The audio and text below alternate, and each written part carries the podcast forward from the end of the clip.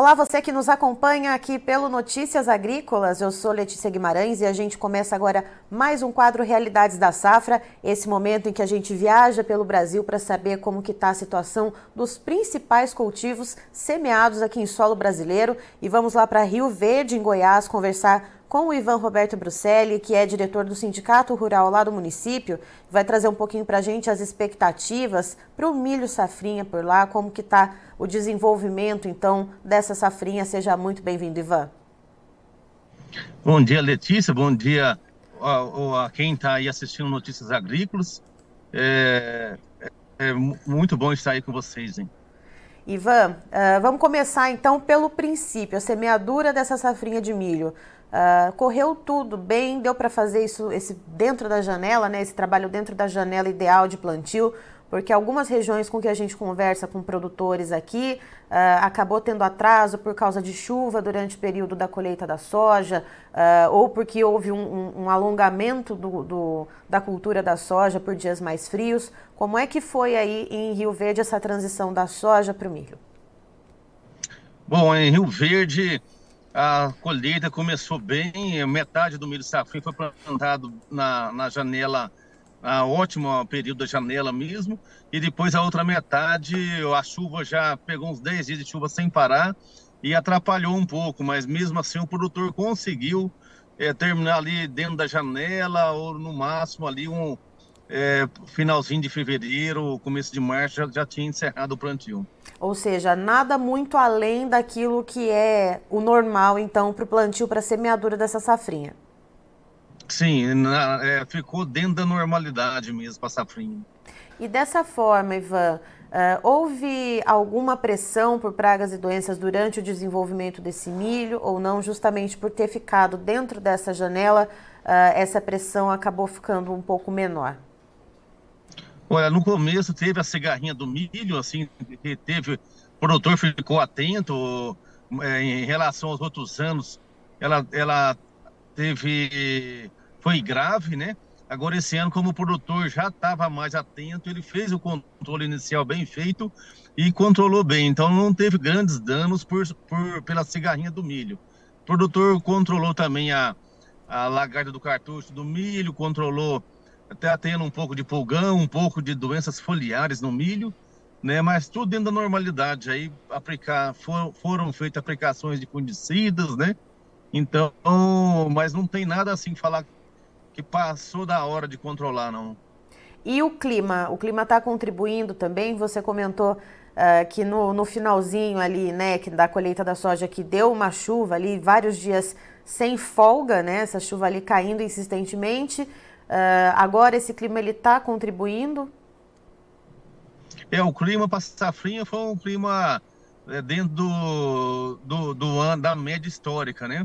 Choveu muito bem em março, né? E abril também choveu. E a gente até está esperando alguma chuva agora na, em maio aí, alguma lavoura que está terminando de encher o grão, né? Se, se chovesse ajudaria mais, mas não sei se vai vir essa chuva aí mas é, o, a, a, não faltou chuva para a safrinha do milho, assim. Por falar nisso, em que fase que, que, que as plantas se encontram nesse momento, Ivan? Uh, já que a gente teve esse plantio dentro da, da, né, da janela ideal, o que, que a gente tem aí de fases de desenvolvimento? 50% do milho é, pode dizer que está salvo, esse já está do meio para o final do enchimento de grão e 50% do milho aí está pendoado, está começando a encher grão. É, precisaria de mais uma, uma ou duas chuvas aí para dar uma, uma produção aí é, boa no caso, né?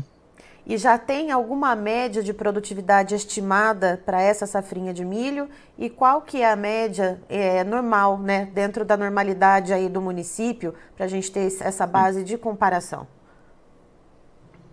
Nós esperamos aqui uma média é, entre 95 e 100 sacos por hectare, que é dentro da safrinha normal. O ano passado é, produziu bem menos, né? Que faltou chuva, tudo, teve toda aquela normalidade, é, produziu em torno de 75. Então esse ano realmente está dentro de uma produção normal de safrinha. E dentro dessa possibilidade, então, de ter uma produtividade dentro do normal, 95 a 100 sacas por hectare, uh, como fica a relação de troca, Ivan, com os custos de produção para a implantação da safrinha? É, e como que foi a negociação antecipada, se houve negociações antecipadas desse milho, então para o produtor ficar ali dentro de uma margem de segurança, tendo em vista que os custos para a implantação foram bastante altos? Olha, essa safrinha que o produtor plantou, que vai colher agora, foi feito no, num custo muito alto. Ele ele estava com o adubo caro, o glifosato caro, todos as, os defensivos altos. E ele vai colher bem, mas mesmo assim não vai ter lucro. É, muitos casos vai empatar ou vai, ou vai ter prejuízo com a safrinha. Metade do milho ele foi usado já para pagar as contas anteriores, ou, ou já fechou para soja é, adubo, fez troca com a cooperativa, é, com em troca de adubo com as empresas, né, da, já da soja, né, para, para, para a soja do ano que vem, e a outra metade do milho ainda está em aberto, então essa, essa outra metade que é o problema que o produtor está aí com, com esse pepino na mão, né, que é o milho, né. E aí, agora, então, pensando na questão logística, Ivan, uh, né, esse milho, então, com preços mais baixos, provavelmente o produtor ele vai segurar um pouco, é, não vai sair vendendo aí a torta direito, correto? E aí, como é que fica a questão de armazenamento e de transporte desse cereal? Olha, esse milho que está comprometido, que o produtor fechou 50% dele, ele já fechou com as empresas, as empresas já programaram o espaço para receber mas a outra parte está em aberto, o produtor é, vai colocar em selo bolsa, alguns em armazém próprio, mas é, a opção que vai ter para o produtor é no selo bolsa mesmo, né? Então tem que programar essa questão aí, é muita, realmente a produção em todos os estados, quase todos os estados, a produção aí é uma safrinha normal e que vai impactar aí na, está impactando aí no preço do produtor, né? O produtor, cada um vai ter que achar uma alternativa. A alternativa para a próxima safra, a, gente, a esperança está que os custos estão baixando, o custo de sol, o custo do adubo, o custo do glifosato, é, custo de arrindo, já, já se estão revendo o custo de arrindo, máquinas estão começando a baixar. É, quem sabe o mercado vai se readequando para viabilizar o próximo plantio, né? esse, esse dessa safra, realmente o produtor está numa situação delicada aí para lidar.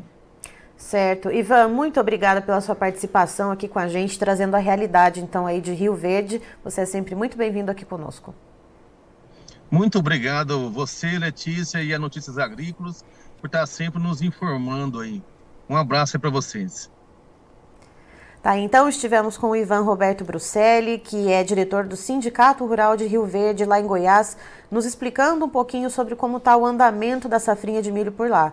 De acordo com ele, está correndo tudo dentro da normalidade. O clima contribuiu na maior parte das fases de desenvolvimento do milho. De acordo com o Ivan, então, a gente tem metade dessas plantas atualmente já com milho pendoado, metade em fase de enchimento de grãos. A expectativa é que haja ainda alguma chuva nesse mês de maio para ajudar, então, esse milho que está na fase de enchimento de grãos a ter ali um desenvolvimento um pouco melhor mas ainda não é certo que vá chover lá em Rio Verde. Mas, de toda maneira, o Ivan disse que a expectativa da média de produtividade para essa safrinha está dentro da normalidade para o município, entre 95 a 100 sacas por hectare mas que apesar dessa produtividade boa, né, considerada normal ali para o município, a rentabilidade é um ponto de atenção, já que o custo de produção para a implantação dessa safrinha de milho foi muito elevado e agora os preços de venda estão baixos. Eu encerro por aqui, já já tem informações para você, fique ligado.